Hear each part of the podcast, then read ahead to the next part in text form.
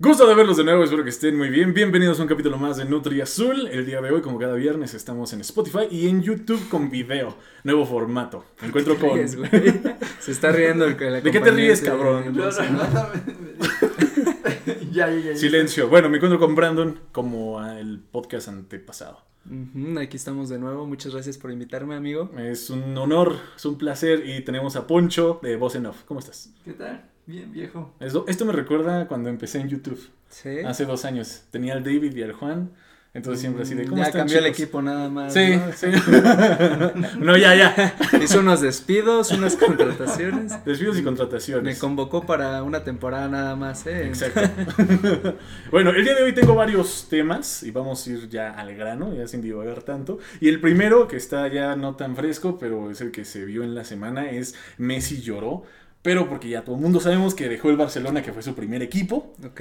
21 años estuvo con el pinche Barcelona y ahorita ya se despide porque también ¿cuántos años tiene Messi?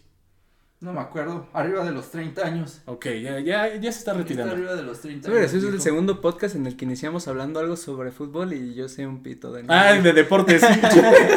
no es de deportes. recalco que sé un pito, o sea, Bueno. obviamente sé quién es Messi, pero o sea, eh, la onda es que lloró, o sea, O sea, la onda no es tanto un podcast deportivo, aunque yo esté muy deportivo hoy, pero se me hizo una mamada que obviamente se despidió del Barcelona, hizo su conferencia de prensa y todo eso, y lloró el mamón, pero según yo, bueno, y los medios dicen que se fue del Barcelona porque ya no le podían pagar tanto como antes, ¿no?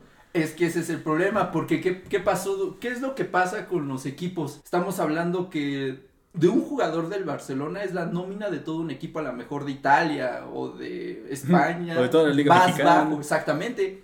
Entonces ya no pudieron, en cierta medida, seguir manteniendo esos sueldos. No, pero no se te hizo una mamada de que haya llorado porque así de ya no me pueden pagar estos güeyes y me voy con otro que sí me va a pagar más.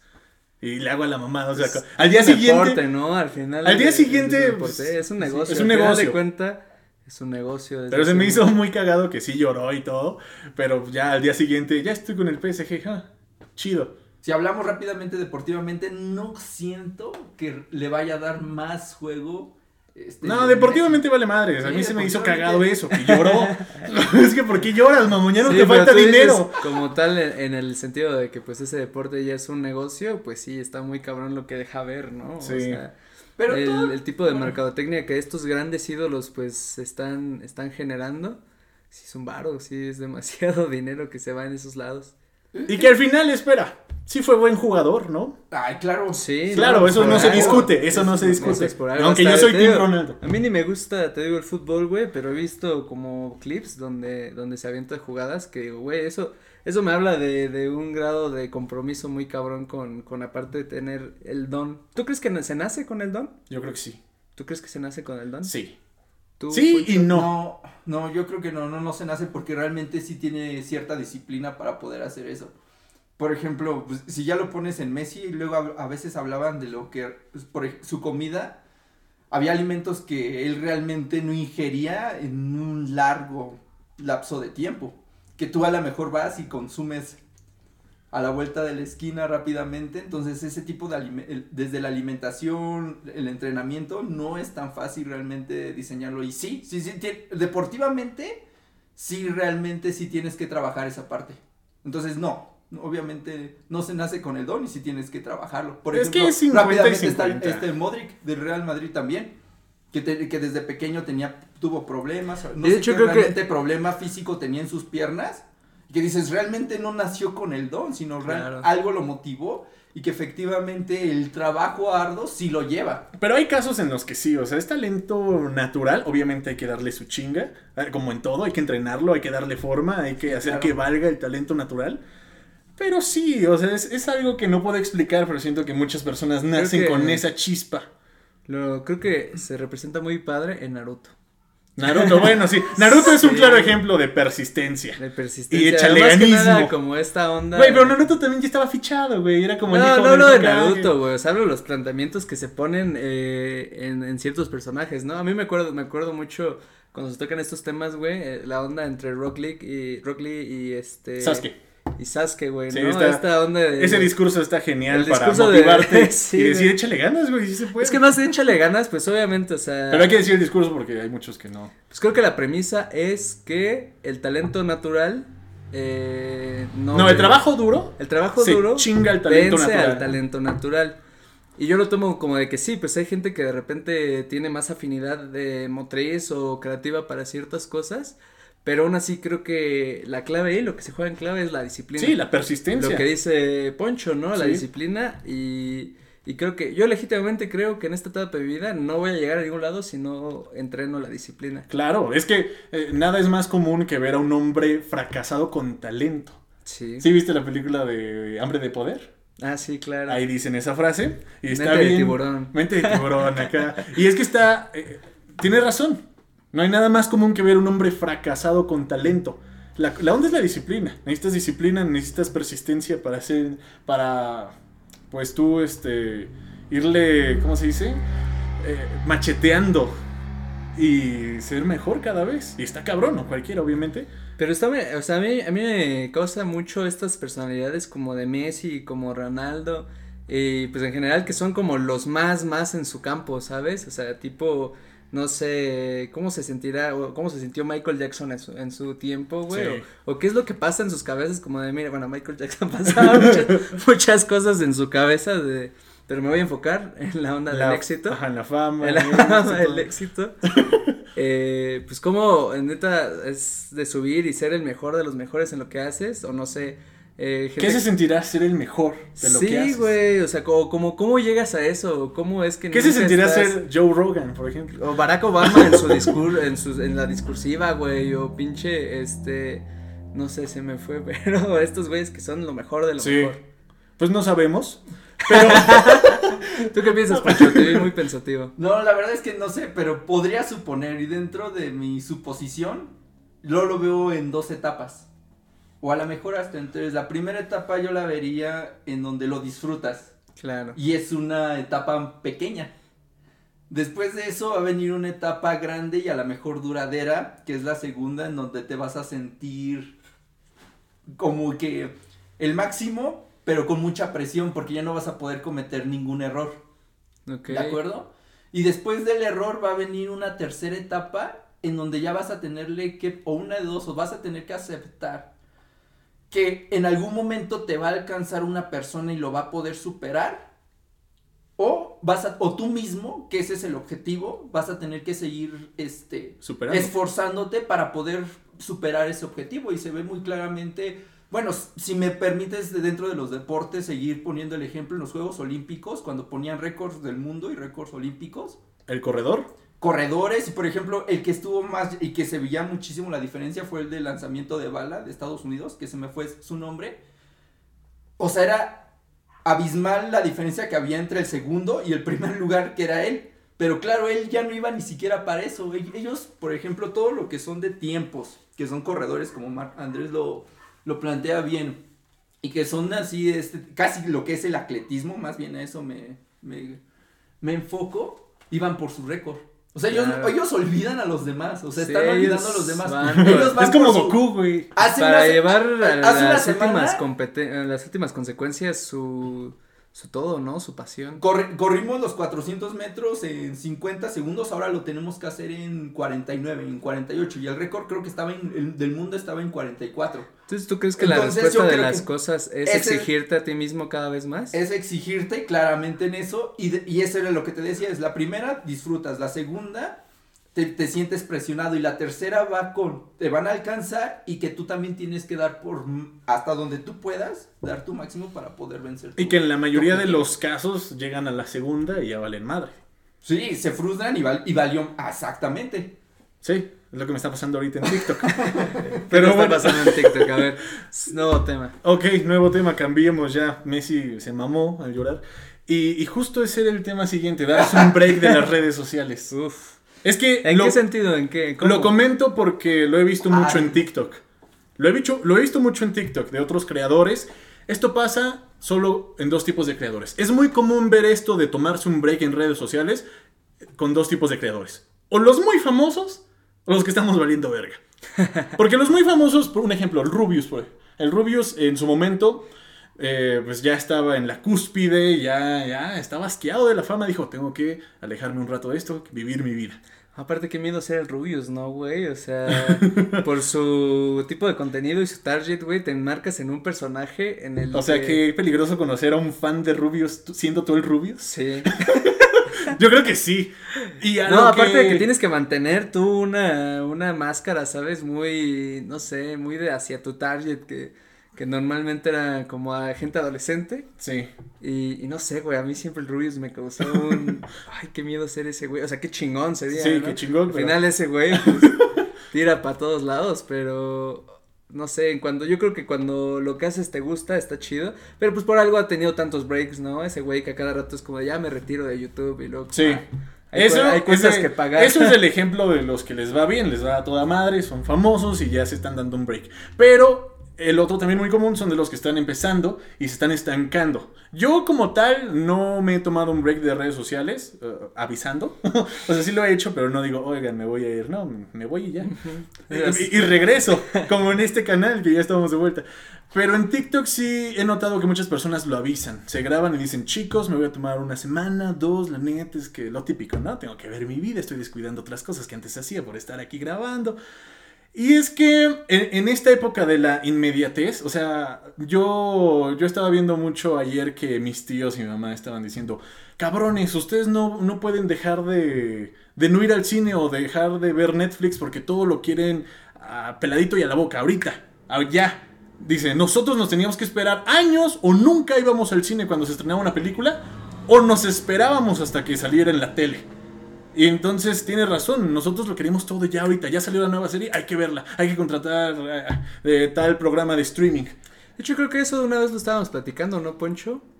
Eh, acerca de que sí hay una teoría sociológica sobre el posmodernismo y... Y sobre todo también es, es en todo, o sea, tú lo, ahorita lo ves en el entretenimiento, que lo, lo planteas Andrés en el, o sea, en lo que sería ver películas, ver series de, de No, televisión. pues es que es... o sea, Pero- sucede también hasta en la ciencia. O Pero- sea, es- sucede en todo lo No en la, en la ¿no? ciencia, en Sí, el sí, amor, sí, en las por- interacciones. En el amor es algo muy importante también, ¿no? Pero en este caso es la fama, o sea, de la inmediatez en TikTok, por ejemplo, es la fama. Es de, la fama, entonces. De que es muy rápido. Eh, eh, Es muy rápido tener, este, si haces las cosas bien en TikTok, Es que el de la noche a la mañana o sea, eres eh, una personalidad de internet. Entonces los nuevos creadores que están en TikTok, si no se hacen famosos en un año o en dos, sienten que ya les, se les fue la vida. Porque tú lo ves con otros creadores. Los otros no se quejan tanto, no todo el mundo se queja porque siguen creciendo, siguen haciendo su desmadre y pues les gusta. Y, y- y ven resultados. O sea, ven que los números crecen, ven que la interacción está ahí. Y, pero cuando ya te estancas, pues te empiezas a comparar y empiezas a meter esto de la inmediatez porque tú dices, esto de TikTok es para que yo ya tuviera millones, no mames. Claro. ¿Por qué me quedo en mi número, no? ¿Por qué me quedo aquí? ¿Qué me falta? ¿Qué hago mal? Muchas cosas son que igual y no grabas, pendejo, ¿verdad? Hay que grabar más. Pero otras simplemente, como lo comentábamos anteriormente, hay que Pero innovarnos. entonces, ¿tú, tú qué, a qué crees que se debe exactamente? O sea, hay una fórmula. ¿De qué? Ah, o sea, en esta onda de la fama, hay una fórmula Ah. para la fama, hay un camino a, a seguir, hay este un momento de suerte, hay, hay, ¿qué, qué es? Yo- Bueno, A ver, e- Bueno, a esas, esas son unas la mano preguntas- hay que levantar la mano para no. Esas son, son unas preguntas muy importantes, pero tú, tú, de- tú hablabas de que todo está englobado en la o sea, en lo inmediato, en lo que lo necesitas, ¿no? Lo líquido. Y a- a este Brandon te planteaba las preguntas de cómo tienes que llegar, cuál sería la receta, si existe primero una receta y cuál sería esa receta para obtener rápidamente esa fama.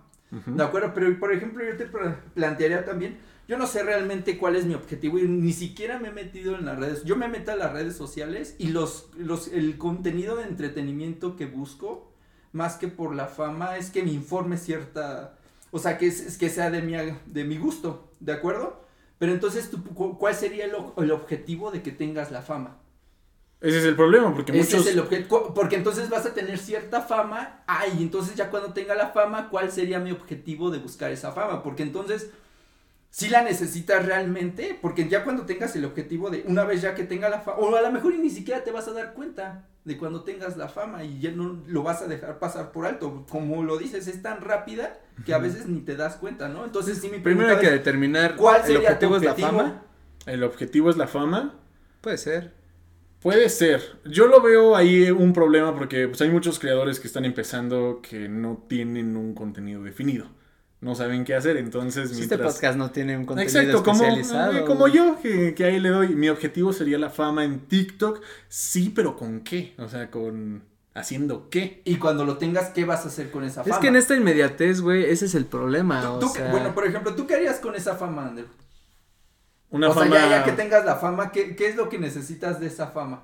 Ya me retiro a la verga. O me sea, quedo como leyenda. no, O sea, ya, ya es este objetivo. no, pues yo creo que si ya tuviera...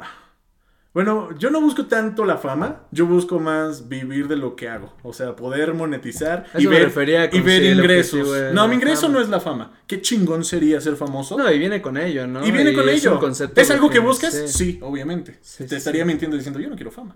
No, yo lo, al principio lo que quiero es poder vivir de hacer esto. Puede ser difícil, me tengo que esforzar más. Sé que teniendo fama sería mucho más fácil, porque ahí la fama cumpliría un papel que el talento no me da, por ejemplo. Y por ejemplo, ya, o- ok, ese sería tu objetivo. Y ya contestando. No quiero decir que no tenga talento. y ya contestando las preguntas Solo que es de más este fácil. Brandon ¿Qué que es el te talento? planteaba, ¿no? ¿Cuál es este la Tengo receta talento. o esa, digamos, pues sí, o sea, cuál sería Yo, la yo más que una receta, o sea, me refería como, pues en esta onda en la que ya estás sumergido, las palabras que yo usas, que es como que la inmediatez, pues ¿por qué pega TikTok, no? Por el, porque consumimos contenido a lo, a lo bastardo y lo más rápido que podamos. Entonces, para mí, eh, yo creo que el contenido especializado sí jala más. Sí. ¿Por qué? Porque la gente va a buscar lo que en los lugares donde, donde está encontrando y entonces se forma su algoritmo y de repente estamos como que solo viendo una parte de nuestra realidad, ¿no? O sea, es muy difícil que a mí que no me gusta el deporte me, me salgan esas cosas. Entonces yo siento que ya me estoy perdiendo de algo y por eso creo que es tan importante el contenido especializado. Pero este podcast está chido. sí. Eh, más que eh, un contenido especializado, yo creo que hay que sacar tu propio estilo para que tú mismo personalices tus videos. Es que es como lo que hablamos de la técnica, o sea, bueno, ya no se escuchó en cámara, pero... Ajá. Pero siento yo que antes de poder deformar la técnica, tienes que tenerla, ¿sabes? Y tienes que aprenderla. No sabría decirte bien, yo no, yo no creo contenido, ¿no? Pero. Deberías. Yo incito a todos mis amigos a que hagan contenido. No, y es muy, es muy terapéutico y te das cuenta de muchas cosas. O sea, para mí está muy bien. Pero no sé, el, siempre el paso, la antesala que tomo es como de. Primero, tengo el compromiso. Tengo, o sea, tengo el compromiso en pregunta. Segundo, ¿cuál es mi objetivo? Y, y tercero, pues de qué sé yo, ¿no? Que yo qué podría eh, resaltar en el mundo. Y a eso es donde voy como de, yo siento que ese tipo de, de fórmula en cualquier arte, de hecho, este, eso es algo que leí apenas como que en cualquier arte primero es las ganas, ¿no? Querer que esto sea lo más importante si te vas a dedicar a algo, hacerlo. Y segundo, ya técnica y talento. Pero mira, o sea, eso está bien. Puede ser como una fórmula de esfuérzate, sé persistente. Yo creo que tarde o temprano vas aprendiendo y va a caer algo. Y si lo haces con amor y esas jaladas, sí. Sí es cierto, sí es cierto, eso sí es cierto. Pero ve estas mamadas de que sale un. el italiano, el que le hace. Claro. ¿Tú crees que ese güey dijo, te voy a hacer esto y voy a subir hasta las nubes? 100 millones en menos de un año. No, Vela Porsche, güey. Vela Porsche. Bella Porsche, no sé cómo Vela se Porsche. pronuncia. Vela, ¿no? Vela Porsche. Vela Porsche, creo. O Charlie D'Amelio. ¿De dónde salió ella, güey? ¿Qué onda? De, de sociedades donde este consumo está al tope, güey, y neta ya se Sí. mueven, o sea, ese es el problema. ¿Y de dónde sale, en nuestro caso, en Latinoamérica, México? Pues de dónde salen las, las, las celebridades. Pues ahí tienes a Juan Pazurita, ¿no? Nada, también. Ahí tienes a Luisito Comunica. Luisito Comunica. ¿En sí. qué innovan o qué hacen? ¿Qué ofrecieron? ¿Qué ofrecieron? ¿Qué ofrecieron? Enseñarte el mundo. ¿eh? Enseñarte realidades a las que A las que nunca vas a las que poder estadísticamente por nuestro país es más posible que no tengamos acceso. Puede ser. ¿Sí? Wow. Pues, no, Silencio es que, incómodo. A mí me, o sea, de todo lo que decían. y- Bueno, Juan Pazurita, ¿qué hizo? Aparte de. Ser guapo, Ser güey, guapo, ser bonito, exacto, sí, ser sí. guapo. Ser guapo, ser Ser, bonito. ser guapo, porque la verdad es que yo nunca he visto ningún, ningún contenido de Juan Pazurita, de Luisito Comunica, uno que otro que me ha llamado la atención el título. Pero ahora que veo a Juan Pazurita, la verdad es que yo le he criticado muchísimas cosas, demasiadas. Bueno, yo me quedé en Desde, que... por ejemplo, dos cosas que yo me planteaba y que decía, realmente no está haciendo nada y el contenido, el entretenimiento que vende es muy X. Por ejemplo, cuando dijo que iba a hacer agua, que estaba vendiendo creo que su agua Ah, creo que sí. Vi una madre de esas, sí, sí. Y que tenía que, ciertas características y yo dije, yo, yo, yo tengo esa agua en mi casa. O sea, yo tengo agua de manantial Sí. y, y la forma de administrar esa agua cambia completamente. Y hasta ahí me voy a quedar, ¿no? Después, ahorita vi que en HBO Max vas a ver una tipo serie en donde va a cocinar. ¿De ese güey? De ese güey. Ah, no Y mames. yo dije, y yo dije, Sí. Cocinar, o sea, ¿cuál, cuál, cuál es el valor? Es como un Masterchef, ¿no? Sí, ¿cuál es el va- lo que él va a hacer es que él va a estar con un chef y va a estar haciendo nada más desmadre. Ah, esa es la palabra. Pues, es ya. que- y ahora te Es voy a que cuando decir algo. puedes, o sea, cuando tienes ya Sí, el claro. dinero para hacer cualquier cosa, ya las ideas todas se pueden presupuestar. claro. Todas se pueden Claro, yo, presupuestar. yo si tuviera el presupuesto de este güey, ya te diría como, oye, güey, vamos a hacer un, no sé, un podcast con esta temática o qué así. Sí. El- O sea, la onda de, de ya estar en el medio es muy diferente, güey. Y pues ese güey ya, o sea... Y yo nada más quiero llegar a un punto. Y a lo mejor esto. ¿Qué te molestó de Juan Pazurita? No, a la... yo, yo no conozco cómo, cómo funcionen las otras, este, los otros países socialmente para consumir entretenimiento. Bueno, también se empezó Pero- a contar con mucho gringo, ¿no? Sí. Sí, claro. Pero por ejemplo, bueno, en Estados Unidos sí consumen mucho entretenimiento. Pero me gustaría ver a lo mejor este, otros tipos de continente, continente tendríamos, no sé si ustedes sepan de África, de Europa, del Medio Oriente, pero algo que sí me queda claro, claro es que los mexicanos casi más del 98% de su vida se la gastan en entretenimiento. O sea, y era lo que planteábamos. Yo veo, eh, la otra vez vi en, eh, es una anécdota que apenas yo, que te gusta, hace dos meses empezar, desde que salió Disney Plus, co- obtuve una plataforma de estas que son de streaming. Sí, Disney o sea, Plus. apenas en Disney noviembre, Plus. durante más de, ¿cuánto tiempo tiene Netflix que salió? Ay, un chingo. Ya. Nunca la más, había de, más de tenido. 10 años. ya. Nunca he visto ninguna serie de Netflix. Aquí en México yo me acuerdo que la primera vez que vi Netflix fue en mi Wii.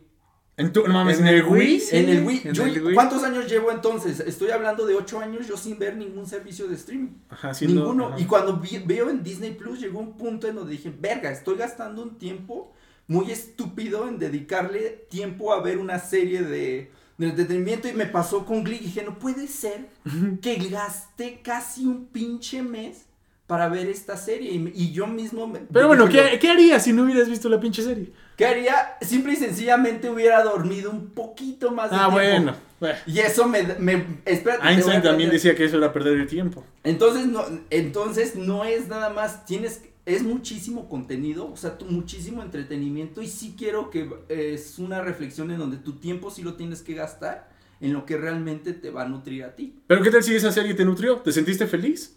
Sí, sí te sentiste feliz, pero tienes que tener un cuidado, o sea, sí realmente sí tienes que estar bien delimitado en cuánto realmente vas a dedicar a entretenimiento, porque ah, puede, muchos ya hacen pseudociencia. Y entonces, porque ya vieron la serie de Chernobyl, Ya saben. Ya Ya, no sabes. mames, yo sé de esto y la chingada. Yo No, sé de química. Vete a este, leer realmente historia o salí el libro. no- Termonuclear. Eso es lo que, ese es a lo que quiero llegar. No por ver la serie ya vas a hacer ciencia o vas a saber de historia. Haces pseudociencia y pseudohistoria. Pero Hasta mira, que mira, no leas el libro. Eh, yo tengo un, un, un tema, güey. De hecho, está una pregunta. hasta- bueno, pero ya terminando, o sea, ya terminando esto. Hasta que no leas realmente el libro, o sea, no te vas a, nada te va a generar. Y que libro también, Y ¿no? que- y que- Hay muchos que leen libro y hacen pseudociencia. No, es Y lo que te iba a decir, güey, o Entonces, sea- buenos libros, buenas bibliografías y no solamente buenas, vas a tener que leer tanto de lo contrario como de lo contrario. Si, vas, si quieres hablar de un tema, ti- para saberlo tienes que realmente saber de los dos puntos de vista. Pero es que es, es esa donde va mi tema y eso justo es lo que creo que hay la diferencia, por lo menos eh, hasta incluso generacional, güey. O sea, yo, yo creo que tú y yo somos, por ejemplo, de generaciones distintas y sí noto como, ah, para mí, el contenido audiovisual es lo que más está a piel de, de flor, ¿no? Recuerdo mucho que tuve una plática con, con alguna persona en la que yo le dije como, ah, la otra vez leí en un artículo y luego recordé, no es cierto, lo escuché en un podcast, güey. Pero ¿por qué es que nosotros eh, determinamos que el contenido audiovisual es menos, pues menos este importante o menos ¿Válido? válido que, que otro tipo de Pues porque contenido, es- ¿no? estamos acostumbrados a ver mucha pendejada. Y nos acostumbraron a que la gente. Digo, nos acostumbraron a que la televisión es mierda. ¿Por qué? Porque sí, tenemos televisión mierda. Pero ¿No? también hay libros mierdas. también- Claro, por también eso, hay claro. páginas de noticias mierda. Pero como nunca lees, no sabes cuáles son los li- libros mierda. Exacto. Pero, y como siempre ves tele, sabes muy bien qué pedo. Y ahorita que yo sé que, o sea, a mí lo que más me puede es el contenido audiovisual y es donde más empatizo, por así decirlo, tanto en narrativas como en interés, como en esta inmediatez, es donde sí me doy cuenta como de, ah, esto sí me está afectando porque a la hora que ya estoy, este, o sea, a la hora que regreso a contenidos más físicos como libros o cosas así, me cuesta mucho, güey, o sea, personalmente a mí que, que, que por ejemplo en mi carrera me dejan mucho leer, güey, me cuesta mucho cuando pierdo esa, esa técnica. Entonces, no sé si podría decirte que se tiene que mediar o se tiene que llevar, pero para mí, eh, en este punto en el donde la modernidad está a flor a todo, güey, todo es líquido, pues más bien uno tiene que andar con el ojo más abierto. Sí, y sobre todo lo que dice Andrés, o sea, no te puedes ir al, porque también hay muchísimo contenido que leer y hay muchos libros que no te van a servir y lo único que te van a hacer es dispersarte. Entonces, sí tienes que irte sobre un tronco común y sobre ese tronco común tener realmente un objetivo a donde vas a llegar. ¿Qué quiere decir eso?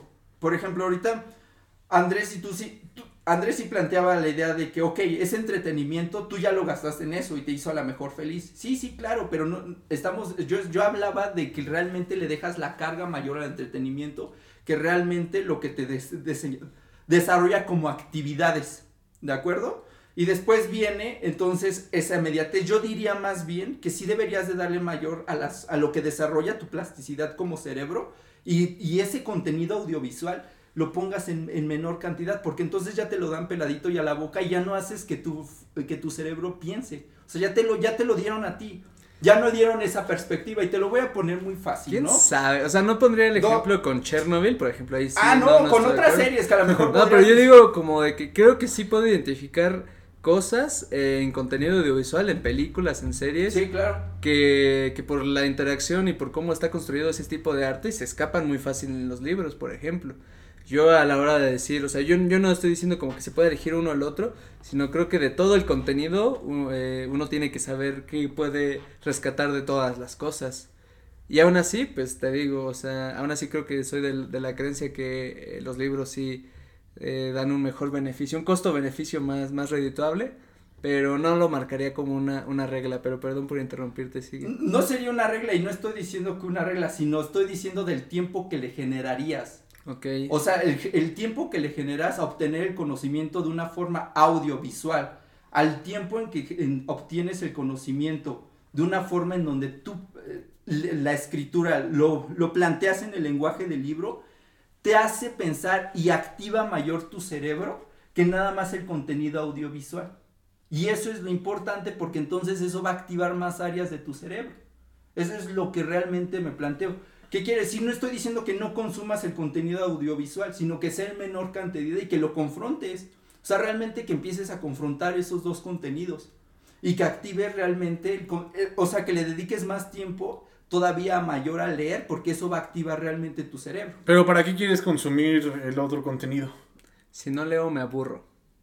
Porque realmente este es inevitable y ahí está, o sea, está presente, o sea, el contenido audio- audiovisual está presente y también te- sería ilógico que te dijeran no lo veas, ¿Sabes porque qué? entonces no podrías O sea, es- confrontar. es- es- esa visión de Poncho me gusta muchísimo. no tendrías que confrontar, porque si no lo confrontas también te vas a quedar con una, una verdad absoluta y la verdad absoluta no existe. Eso es algo que también, eso es algo muy importante. Esa visión me gusta muchísimo, pero siento que es muy personal en, en qué tanto cada quien sabe mediar, qué tanto tiempo gasta en ocio, güey, porque hay gente que se la pasa mucho tiempo y por lo tanto, pues, Ah, bueno. menos productiva. Sí, ¿no? hay gente, yo por ejemplo estoy... tenemos, tenemos épocas, ¿no? A mí, Sí. yo tengo en serio meses en los que digo, eh, güey, neta, sí.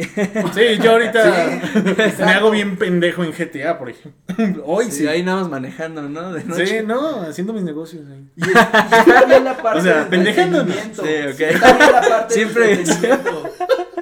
Siempre generando, por favor.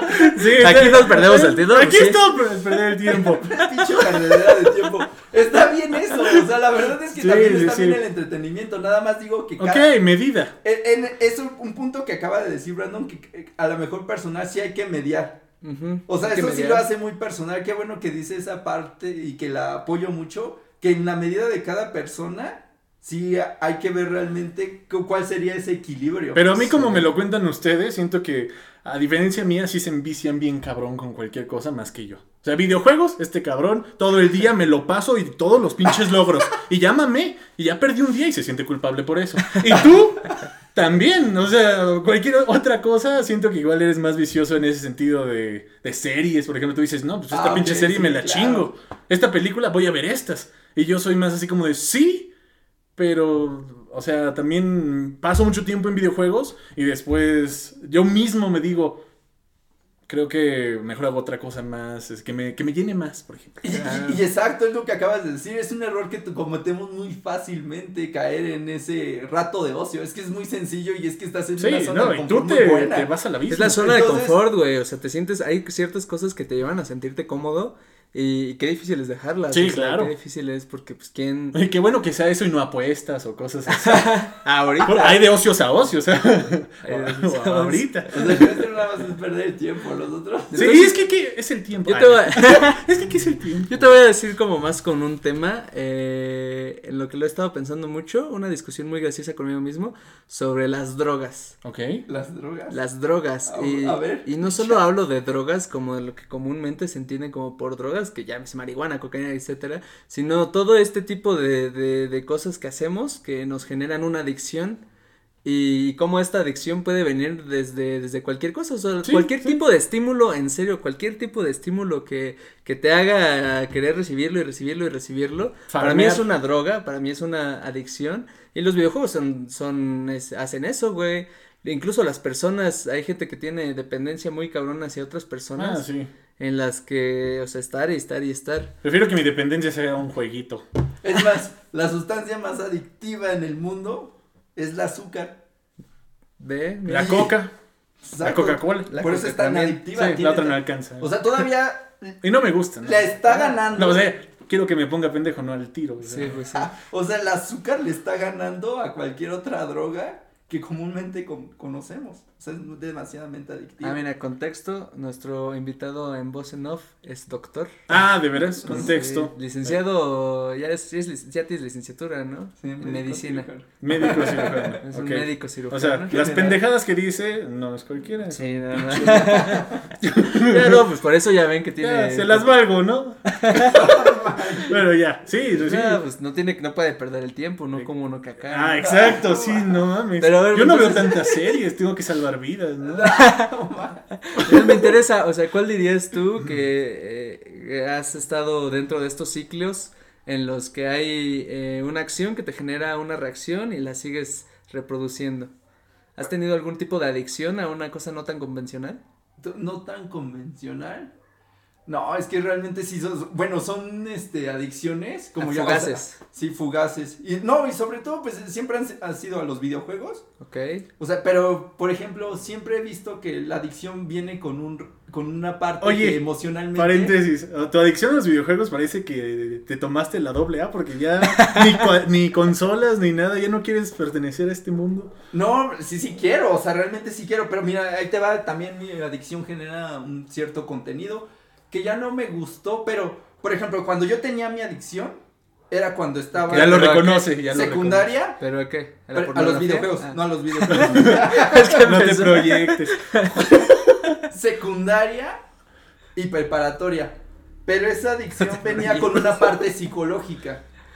Entonces esa parte psicológica que a mí me fallaba, en, en ese momento de debilidad es cuando mayormente atacan las adicciones. Entonces, por ejemplo, veía la forma del videojuego en proyectarme en tener un triunfo, en tener cierto reconocimiento. Oh, porque demonios, ya me proyecté. el proyecto. Ya me proyecté con GTA. Siempre No tengo seguidores en TikTok, pero esa cómo muevo los negocios en GTA. En esa parte sí busca, estaba buscando un, un reconocimiento y el, el único reconocimiento que me daban Pero ¿qué era mi pasaba, viejo? adicción. ¿Qué pasaba en... eh, en tu y eran vida. los logros, eran los logros en, ese entonces de Xbox. Claro. Guau.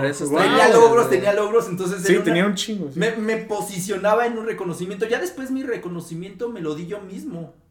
O sea, me, lo, me di cuenta que realmente hasta el final va a parecer bien tonto lo que voy a decir, pero el amor de tus padres, el amor a ti mismo, así bien, Sí, bien sí. banal que, que suena lo que estoy diciendo, pero realmente entonces, y en, y en ese momento es cuando... No, no es banal. Bueno, si no, no es, banal, es cotidiano, es cotidiano, pero tendríamos que hablar bien para poder desembrollar Sí. esto y no es el tema ahorita, ¿no? Eso rap- rápidamente lo voy a decir. Entonces, aquí ya busqué realmente que ese, que ese reconocimiento en este mundo me lo empezó a dar otra cosa y, por ejemplo, mi carrera me dio ese reconocimiento. Por eso Fíjate te metiste en ese reconocimiento últimamente lo traigo mucho con un amigo, eh, el término de significación. ¿Sabes? Eh, justo estábamos hablando de eso hace rato, en cuestión de, de que pues nosotros en todo momento buscamos significación eh, para hacernos sentir mejor, ¿no? Obviamente, de repente, esta significación que te regalaban los videojuegos, por lo que entiendo, pues surgía de, de, lo que estás buscando en ese momento. Cuando vas superando estas cosas, creo que buscamos significación en otras cosas.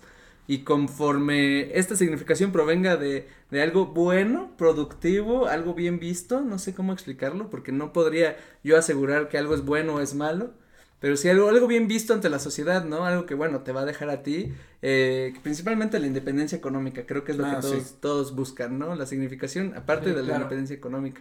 Pero ¿qué pasa ahora cuando, cuando este tipo de cosas que te dan significación, como Andrés, eh, ¿Cuál? ¿Qué- ¿Qué cosa me da significación? pues, pues esto, ¿no? Grabar Ah, bueno, sí. TikToks, Padre. eh, crear andamos. contenido. ¿Qué pasa cuando esa Nadie lo significación- pela. sí. No, ¿qué, qué?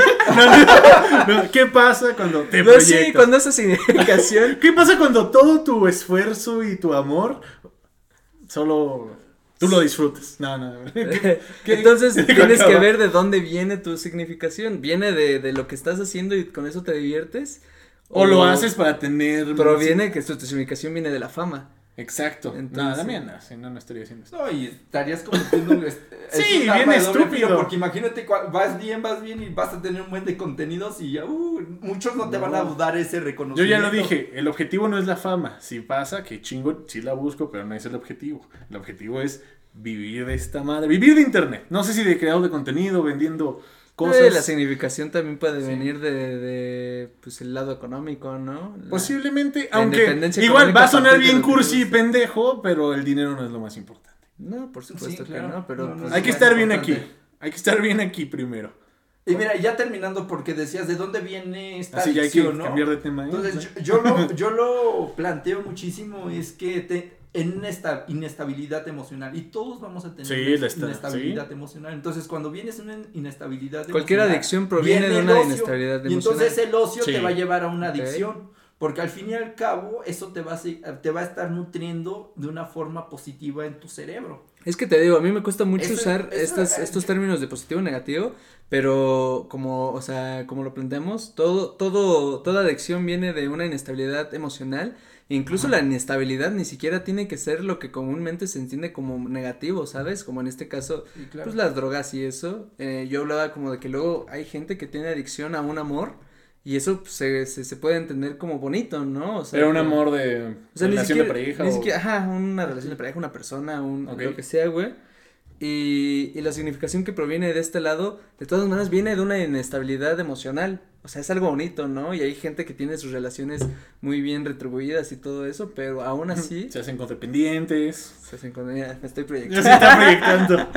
No, no, no, pero me refiero como de que estas No pueden vivir solos ya. Lo que querías plantear es que hay adicciones de, de muy diferente tipo. Yo creo que las Veíamos adicciones vienen de todo lado, pero sí podría decir que la inestabilidad emocional juega para todos lados, ¿sabes? Es una, es, o sea, Está cabrón. tanto para arriba como para abajo. Y no estamos tratando de buscar respuestas fáciles a un problema tan difícil, pero realmente sí es una parte importante la inestabilidad emocional. O sea, ya muy bien lo dijo este Daniel Goleman en su libro Inteligencia Emocional, que a todos nos hace falta. O sea, el el- o sea cuando tú terminas de leer el libro, te das cuenta de todos, todos realmente, absolutamente todos, buscamos, necesitamos inteligencia emocional. Entonces hay que estar bien aquí, O sea- chinga. Si estás bien aquí, la armas ya. En cualquier lado. Hay muchos que están muy chingones, pero aquí son unos pendejos. O sea, no me refiero a que sean estúpidos, sino que, como dice Ponchos, la inteligencia de- emocional de muchas personas, pues les falta y por eso.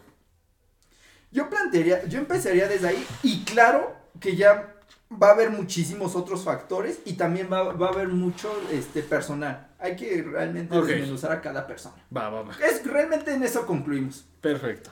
Sí, Ah, tratar de ser fuertes. ¿no? Ahí vamos, ahí vamos, 43 minutos. Hay que bueno, ser los- fuertes. Los últimos 15 minutos para un tema, ¿te parece? Ok, elige uno. Mm, Pero no bueno. No, en estas, Ese lo puso él. en estas historias de diacrónicas de lo que pudo ser y no será, Ok. eh, podemos, puede ser que el final de este podcast se vaya en dos cosas. Vasectomía, hacérsela, como, Hacérsela. como puso Andrés. Hacérsela. Tenemos aquí un doctor, o sea. Podríamos buen tratar ese tema. tema. O 500 años de México Tenochtitlan. Yo, eso nada más hay que decir que hoy, 13 de agosto de 2021, Ujú. se cumplen 500 años de la caída del el Tercer Imperio Mexicano, más chingón de América y somos los más verga de este continente. Un Ya. chingo de cultura, ¿eh? Pero sí, no nos vamos a meter. No nos vamos a meter porque somos grandiosos.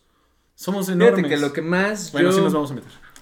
A Sí, ver, yo de lo que más sé- Una tú, después Andrés y hasta el Ok, último sí, yo. va, va, va. Mira, yo de lo que más sé sobre, sobre esta onda y lo que más he enfocado a, a mi vida profesional es... Historia, ah no, eh, ciencias políticas. Ciencias políticas. Comunicador visual, doctor. médico, Médico. médico.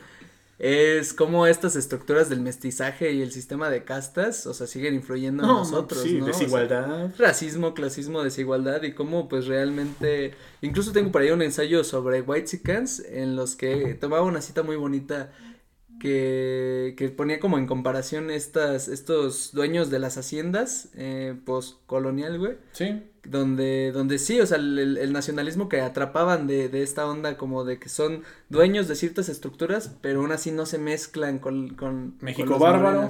México bárbaro. ¿Sabes? O sea, como de sentirse orgulloso de estructuras de las que eres dueño, pero no eres parte. Siento que eso tiene que ver mucho con nuestra sociedad contemporánea eh, y, y la gente morena como yo, la gente blanca como tú.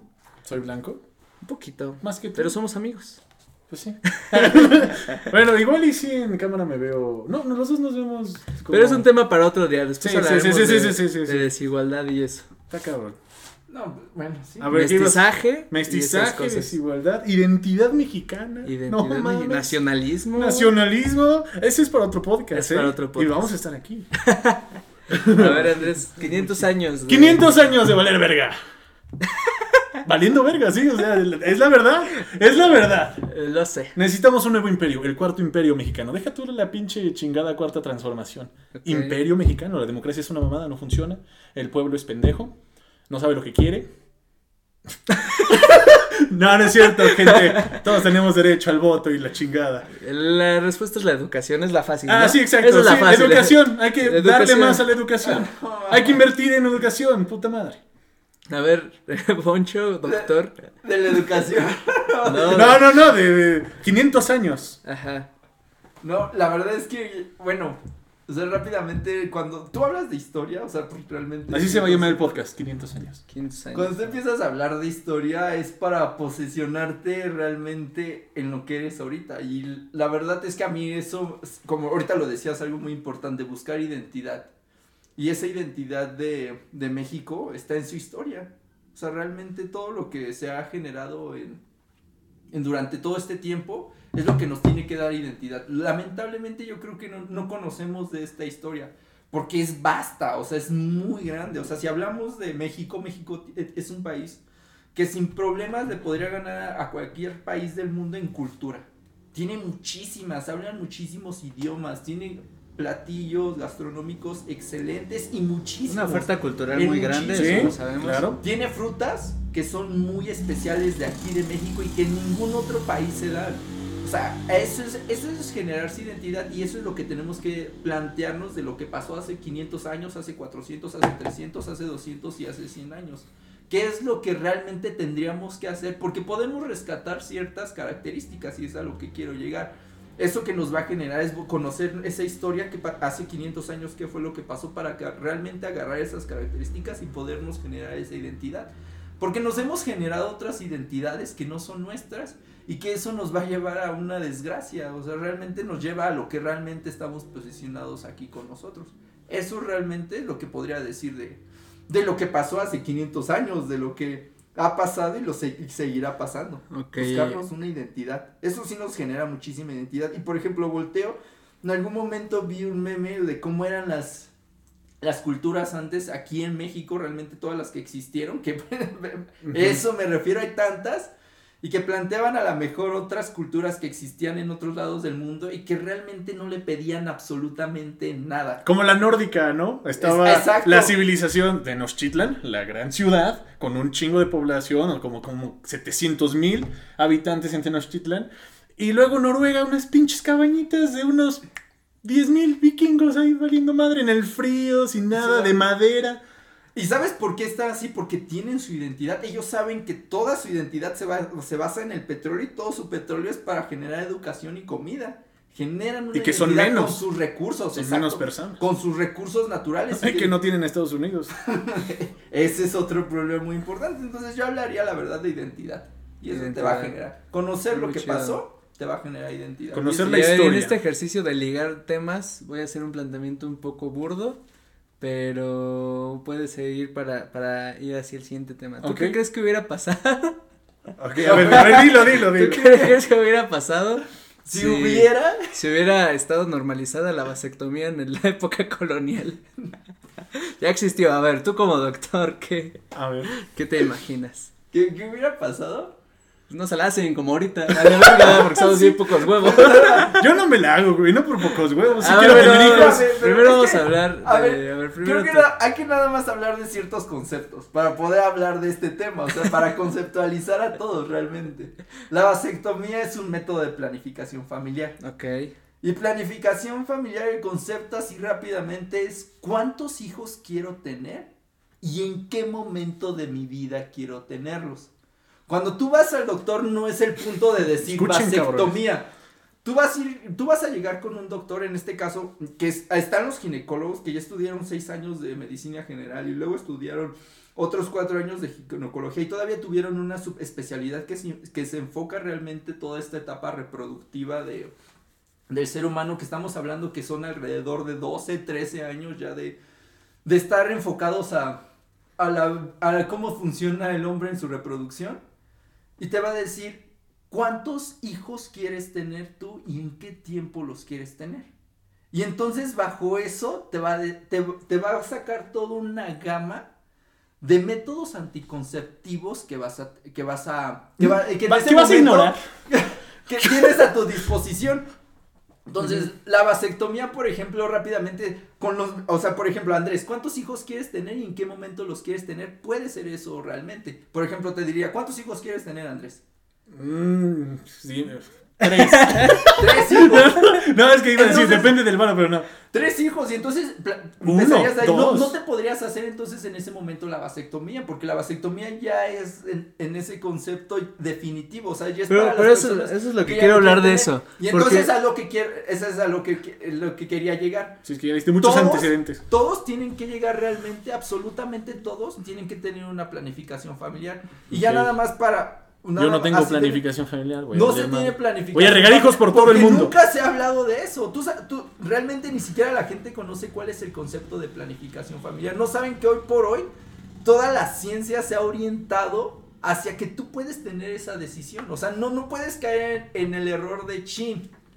Ya, ya tuve este hijo o no lo voy a Ni tener. pedo, ¿no? No, no, no hay margen de Sí. error. O sea, no existe margen de error. Ahorita los métodos anticonceptivos ya no te dan tanto margen de error para que digas, uy, chin, se rompió el condón. Cuando realmente hay tantos que no solamente vas a utilizar el condón. Los otros son muy drásticos, ¿no? Son muy drásticos, exactamente. Entonces, tendríamos que primero hablar más bien, enfoca, o sea, educar a esa persona en planificación familiar, en aterrizar realmente cuáles son las medidas y cuáles son las responsabilidades de tener un bebé. O sea, Regresamos cuál- a educación. cu- cuáles son los beneficios. Exactamente. Entonces, yo apoyaría, sí, claro, sí la apoyo. Apoyo más bien, más que hacer la vasectomía, apoyo los métodos de planificación familiar. Y apoyo que realmente se les dé planificación familiar. Ahora, ¿qué te- ay, Este es algo- podcast, este podcast apoya la planificación familiar. Claro, claro. claro, claro, No vamos a Sí, regar no- hijos por todo el no- mundo. Pero a ver, yo, no tengo un tema, yo Ah, tengo un tema. Sí, claro.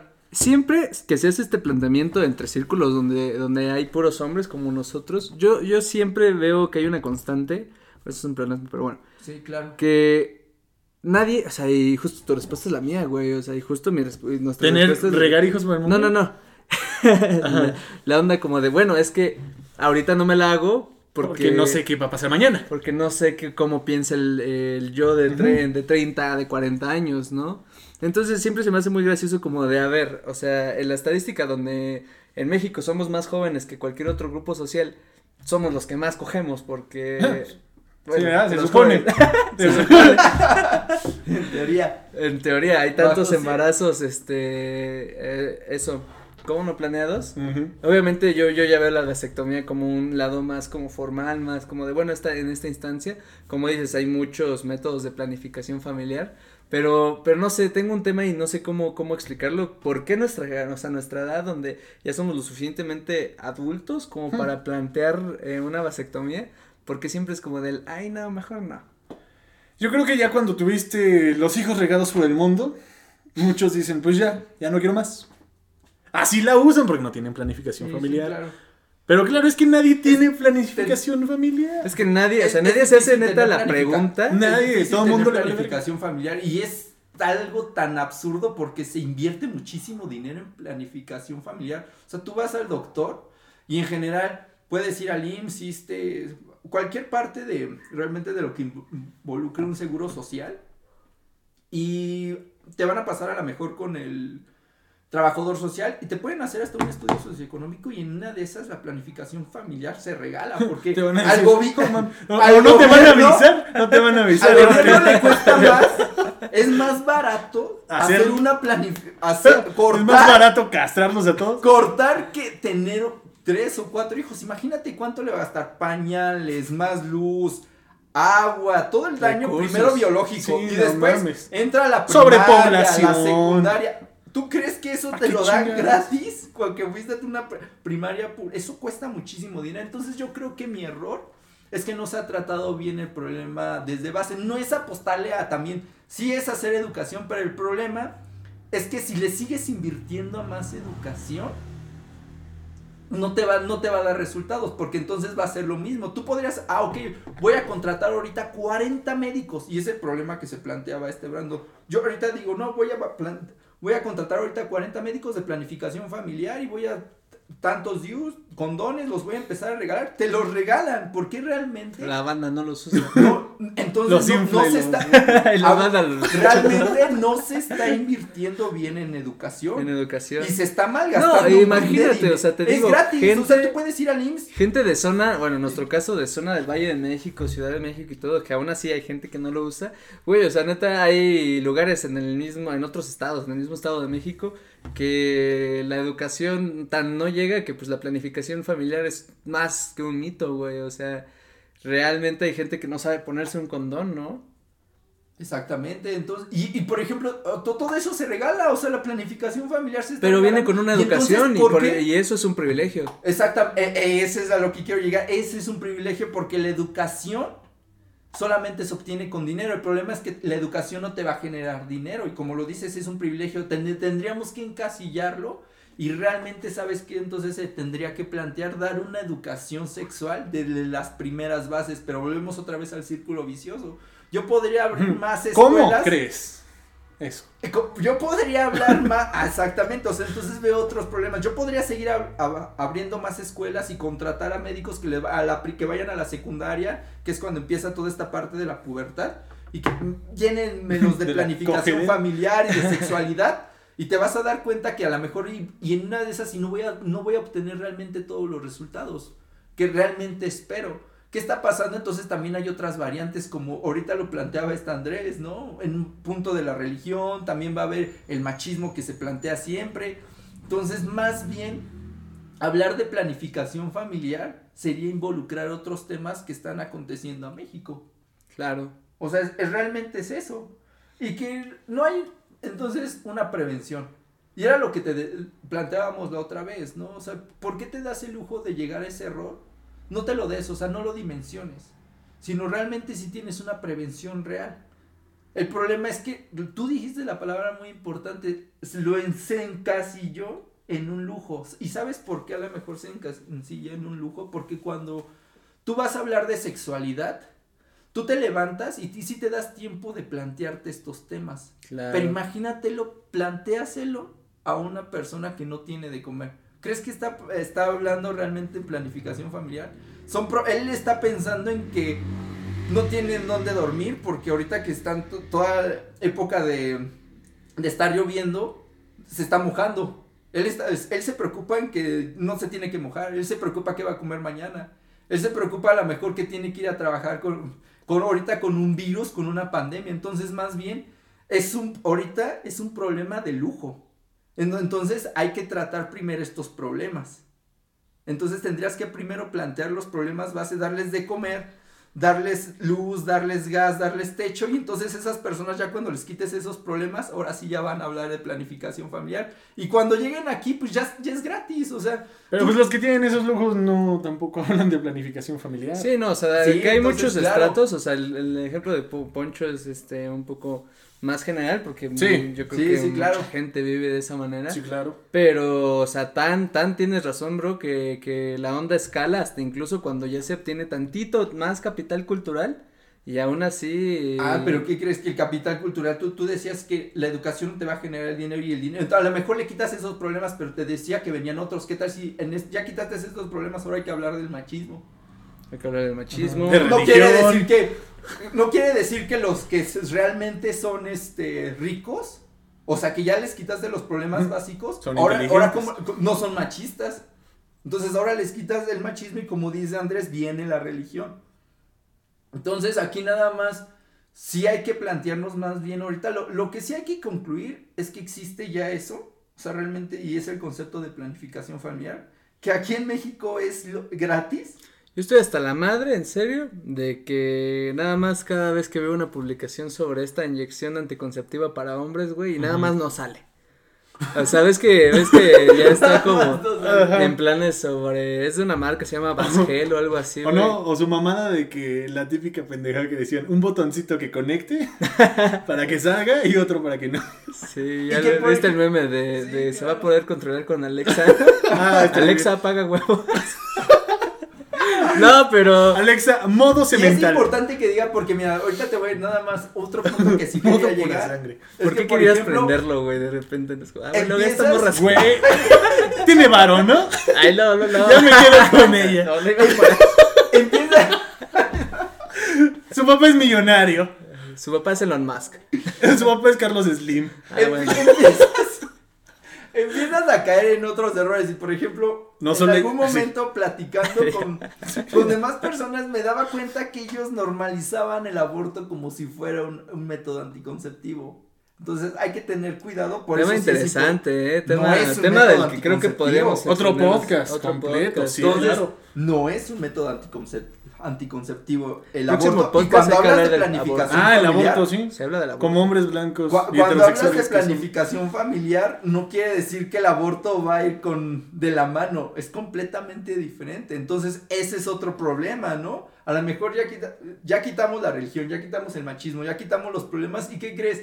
Ahora hay La gente- moral. Hay gente La puta moral. que, que piensa que ir a abortar es planificación familiar cuando no es planificación. ¿Qué tal? Pero, pero es que también, güey, o sea, la planificación familiar, la planificación familiar, por, pues, como toda la historia, ha estado construida eh, durante todos estos años en si es un pedo hormonal, pues va hacia las mujeres, en si es un pedo como de operarse y de todo eso, normalmente es más, más común de con las mujeres y todo ese pedo, ¿no? Por eso mencionaba el pedo de esta inyección anticonceptiva para hombres que me suena tan bien. ¿Estaría bien? Porque, porque, güey, o sea, uno, uno, bueno, más cuando Balas de salva. estas cosas.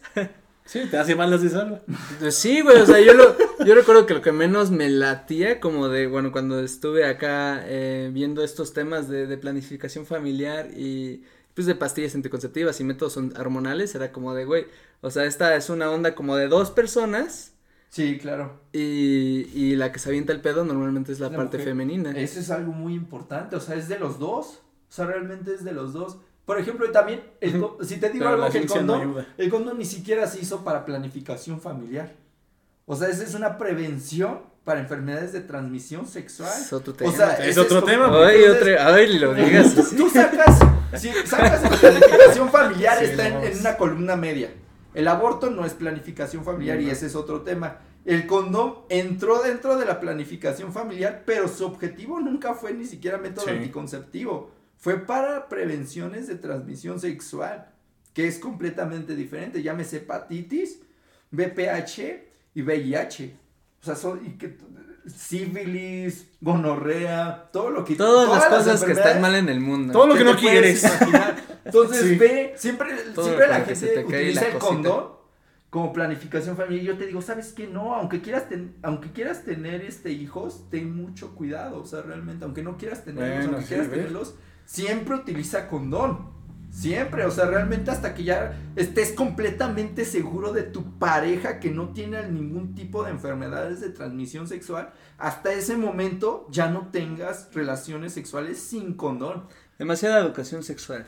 Sí, o sea, demasiado. falta. Para concluir, yo sí me daría. Pinches humanos. ¿Quién Pues los la manda a coger con animales? Yo es sí que se dice fácil en la teoría. Sí, claro.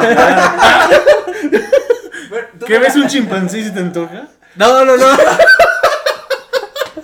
Yo hablaba de la planificación familiar, Por güey. ejemplo, tú, Andrew, ¿tú darías la vasectomía? Otra vez los proyectamos aquí, lo siento. Pinche sofílica. No, no, que puto enfermo. Ay, ya. Otra vez se está proyectando un poco, No, pero. ya me Ya, ya. No, me refería. Ya, Ya ya, me acuerdo que No, estaba ya. hablando. ¿Qué, qué te dije antes de Eh. eso?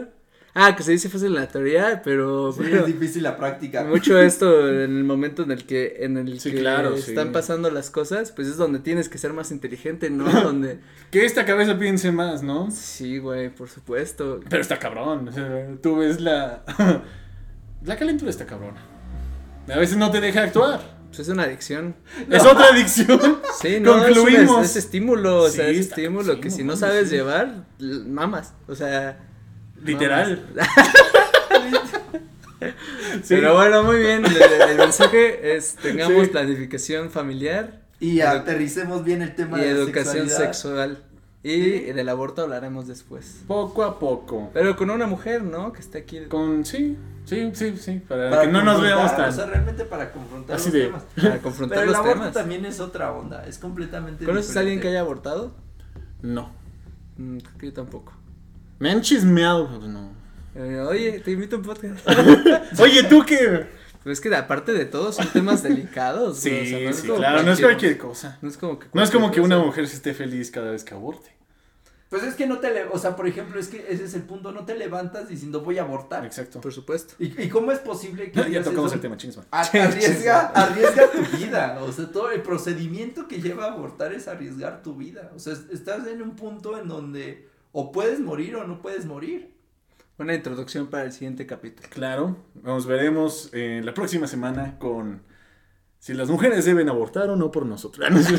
No, no, no. Hablaremos sobre el aborto. Los hombres también hablamos del aborto. Es muy necesario, es planificación familiar. No, no es planificación familiar, no es pendejo. planificación familiar. El aborto no lo es. ¿Cómo no? Bueno, es-. Es cuando Ah, ya. Es ¿cuánto cuando ya te- valió verga la planificación familiar. Es cuando no sí. No lo que, o sea, yo quería decir que estaba englobado en un tema como cuando ya No valió es verga. planificación familiar. ¿Cuánto te cuesta un condón? Nada. Ah, Es ¿cómo no? Ah, bueno, putos ¿cuánto? Troyan. El simicondón, 10 Sí, pero, por ejemplo, Pero pues no se siente igual. ponle que no te puede costar más de lo que realmente te va a costar un aborto. Todo lo que implica estar en un, en un quirófano, estar en un hospital, eh, No, tener sí, que pagar un ginecólogo. No, no, no, y, o sea. Y la vida. exactamente, O, O sea, sea, te- te estás emocionalmente, ¿cómo, Sí, cómo afecta? no, te vas a la verga, Emocionalmente, ¿no? o sea, yo, yo, yo lo empecé hablando desde el punto de vista a lo mejor económico. Se me han contado, Desde ¿no? el punto de vista biológico en donde arriesgas tu vida porque es un procedimiento, hasta donde dices la parte de psicológico, la parte filosófica que también hay que tocar. Que realmente hasta yo podría decir que ab- ab- abarca hasta el 70, 80%, si así me lo podrías decir. Sí, güey. o sea, se abarca muchísimo la parte muy, psicológica. Muy, muy en donde, cabrón. no, o sea, está completamente, yo, Yo estoy en contra completamente del aborto. Del aborto. Y más como se utiliza. Pues Que, creo que el aborto funciona también de otro tipo de... Hay que conceptualizar también qué es el aborto. ¿Estás en contra del aborto o de la legalización del aborto? No, estoy en contra de que se haga ese tipo, para que, que se utilice como si fuera método de planificación familiar. Ah, sí, no es método de Sí, planificación. estoy en contra de eso, o sea, no, no, no se puede hacer eso. Existen otras Es cuando ya la planificación familiar no, ¿Funcionó? no, no funcionó. No, no funcionó por eso. la planificación familiar no funcionó. Y ya. Y es más barato. Y es más barato. Ay, qué desmadre ser humano. ¿eh? No cojan, no cojan. Y ya. Bueno, tampoco es la respuesta, ¿va? Pero así, vagamente. No, no, vagamente, vagamente, vagamente y pendejamente, es- no cojan. Eso es difícil. La planificación familiar. Y ya hablaremos después del aborto. Sí, yo creo que sí. Y ya para cerrar, ah, pues eso era, ¿no? Vasectomía. Vasectomía. Pero ya no dijimos si tú te la harías. Ah, yo creo que. Sí. Pero después de o ya chingos. No lo sé, lo he estado pensando, he estado tentado, eh. Güey, Sí, es que- En estas épocas, o sea, en estas épocas. Tú sí te la harías, Bruno. He estado pensando en como ya. Ay, no, no. Sí, claro. Bueno, sí. ¿Tú claro te que la no. harías? Viejo. ¿Y si ya? Ay, Andrew. pues es que. No, no, creo que. No sé. ¿Por qué? Pero ¿por qué no sabrías? Porque a mí me da miedo. ¿Te da miedo eso? Nah, el dolor físico es lo de menos. No, Sí, es- no. Bueno, no, no, la neta, pues sí me gustaría tener hijos, o quién sabe, el Andrés de 2021 quiere tener hijos en un futuro. Ok, Así es que- válido, Tener hijos, es planificación familiar, por ejemplo. Sí, Y que ya va a empezar a planificar. Pero entonces, Nada más falta la Nada más, nada más falta la morra, pero yo ya, te, yo ya, te yo ya estoy recomiendo que planificando. como si quieres tener hijos, utilices tu condón para enfermedad de transmisión sexual. Así, y que mijito. vayas Claro, con claro, tu sí, pareja, sí, le hagan una historia clínica para que le encasillen realmente qué método puede utilizar, porque no- también no todas las mujeres. O yo pueden checarme. Aparte hay que hablar sobre eso también. O yo sea, checarme, mis ¿cómo? balas matan o no, si, si sí quiero tener Ah, hijos. empezando desde ahí, ¿qué tal si ni siquiera más? ¿Qué tal si no soy un pura sangre como pensaba? Oye, ahorita que estabas diciendo eso sobre ponte el condón y todo eso, estaba pensando también en qué cagadas son estas prácticas cuando se nos intenta inculcar la, la educación sexual y estamos bien pendejos y bien inmaduros. Y por ejemplo, en la clase de educación sexual es como ay, mira, güey, este, el pepino con el Un condón", plátano. ¿no? Sí, güey. O sea, siempre es como Sí, de que no, no, no sabemos llevar esas cosas. Y no sé. O el profesor, chicos, miren. No, y hasta concluye Eso de te "No y lo hagan". aprendes, ¿no? Así. Se dicen, no lo hagan. Se lo dicen Sí, a los sí, adolescentes sí, que se están conociendo sexualmente, que están entrando a la pubertad. Y, y como dice Andrés, o sea, ahorita. pendejamente, pendejamente. Pendejamente en forma de juego decía, no lo hagan, porque concluyen eso, o sea, las personas que te vienen a hablar, y las personas que Los te dicen eso, O sea, hay no una saben parte de muy graciosa en sexualidad. Mean Girls, ¿sí, sí te acuerdas? ¿Has visto chicas Sí, sí, claro, claro. Como de que dice, como de, mira, no tengan sexo porque si tienen sexo se van a enfermar y se van a morir. así Andrés. No, Algo no, así dice. Bueno, sí, muy pendejamente. así Poncho, no tengan sexo porque si tienen sexo se van a enfermar y vamos a morir. El deseo trae problemas. Es difícil, es difícil. Que nuestro Señor se apiade de nosotros. pero Andrés, tú no te la harías. Por el momento no. El Andrés de 2021, pendejamente o, o inteligentemente, dice Pues que quiere es lo tener que, hijos. que es tu decisión. es- Eso es tu decisión. Planificados. Y te vayas Claro, a la- claro. el siguiente, el siguiente podcast va a ser un Ya tenemos los ah, va a poder aquí. salir en este en la Secretaría de Salud, una mamada así. Sí, ¿eh? No, ten cuidado, Es- puede llegar a manos de, de todo este contenido. Ah, sí, ¿no? hay que tener Ah, sí, que nos funen. Qué miedo, no. Ah, sí, ya no, ya no digo No, así. mientras tú creas legítimamente en lo que dices, para mí creo que no te traicionas. Ok, y es que Igual, y, tener- eres- igual y somos unos pendejos, ¿no? Pero pues, Pues sí, pero... pues cada quien. Hay que ponerse a leer muchísimo para poder Opinar. aterrizar bien los temas Pero- sin, sin respuestas fáciles. Pues como lo que decían, ¿no? O sea, tener un como en el lobo de Wall Street cuando le dice, "Oye, ¿tienes un tienes un hijo con tu prima?" Y dice, "Güey, sí, pero es tu prima tercera, segunda. No, su papá es el hermano de mi madre." y así de, "Ah, pero qué onda, no quiero ser imprudente, pero todo bien." Dice, "Sí, sí, sí, todo bien." Dice, "Pero es que puede haber complicaciones." Dice, "Sí, pero tener un hijo con cualquiera es complicado." o sea, Yo sí, creo cla- que la, No, no, no, yo pero creo que luego voy- de Wall Street sea el mejor No, no, ejemplo no. de planificación. No, no, no, no, no. Pero No, está muy cagado, sí, sí, sí, A lo que iba es que sí, obviamente, si decides tener un hijo, también no es así como de, ah, pues ya, chido. No, es todo lo, lo que conlleva si, si va a estar sano, cómo, ¿Cómo está? Claro. Hablemos de eso después. No, oye, el simple hecho de estar embarazada ya es un problema. Ah, riesgo de- de- también, Es sí, un claro, riesgo. claro. ¿Cuánto, ¿Cuánto peso vas a subir? Todos los síntomas. Tienes que, tu nutrición cambia completamente porque estás creando un ser vivo. O sea, ya el simple hecho de, estar, de una mujer estar embarazada es, a lo mejor tú lo mencionas porque dices es natural, no, realmente no es natural. De hecho, hasta las personas utilizaban muchísimo ese concepto de decir, ya te aliviaste, o sea, ya, ya pasaste esa Mm. etapa en donde tu organismo cambia completamente, tu corazón, tus intestinos, tu estómago, todo se tiene que acoplar porque estás generando un pequeñín adentro. O sea, un ser vivo realmente. Milagro- el milagro de la vida. El milagro de la- muchísima sí, las energía. bendiciones. Necesita milagro de la muchísima vida. energía. Entonces, esa paciente tiene que estar nutrida, tiene que estar recibiendo realmente lo que le genera ese tipo de, de condiciones el de estar embarazada. Entonces, ese es otro problema. Y que no todos lo tenemos, por ejemplo, ¿no? Muchas, muchas realmente personas, y por X o Y razón, no tienen esa, esa visión de lo que realmente es estar embarazada. Y era lo que decíamos, ¿cuántos realmente tienen este privilegio de, de recibir esa educación? Porque es un privilegio. Hay un, hay un, hay una línea que no sabemos dónde posicionar, tal vez no sea universal, pero en qué tanto eres inteligente con tus acciones en, en momentos donde estás a la hora de la hora y en qué tanto privilegio tienes al ser educado y, y cómo en México se nota eh, que cuando estas dos variables se juntan, pues sí tenemos muchos embarazos no deseados, ¿no? Estábamos Sí, bien claro. pendejos, así se dice. Sí, Bueno, es que está, sí, es, es complicado. Es complicado por muchos otros problemas. Pero bueno, Pero creo que cerramos. yo creo que sí. Cerramos con este pinche montaña rusa de emociones. Yo no esperaba esto, pero bueno, se dio. Es parte del podcast. Aquí llegamos no con guion, sino con ideas y las compartimos para decir Ah, mamada ¿eso, eso estaba, eso, fue- eso estaba escrito? No, Ah, muy bien. No, yo soy un gustó. cabrón, güey, Ah, soy es un que lo traes, lo traes. el- innato, sí. No, neta- faltan los seguidores. Sí, neta, no estaba escrito, güey. no, Ya, ya se me olvida, güey, se me olvida. Pero está grabado. ¿no? ¿Pero te gustó? Sí, está escuché. chido. Estuvo bien, para- estuvo bien. Hasta para, ahorita en la edición lo que dije. Tienes que. Aquí no se que viene con, con guion y se viene con ideas. Perfecto, La verdad exacto. es que tienes que confrontar tus ideas. Lo mejor es que ve- vengan fundamentadas, que en la medida de lo posible lo hacemos. Claro. Pero claro, claro, también sí. se vale que te empiecen a debatir con otra buena bibliografía. Oye, ¿sabes qué? Esta parte realmente es lo que te va a llevar. No, no te generamos una verdad absoluta. Eso es lo más importante que hay que plantearnos.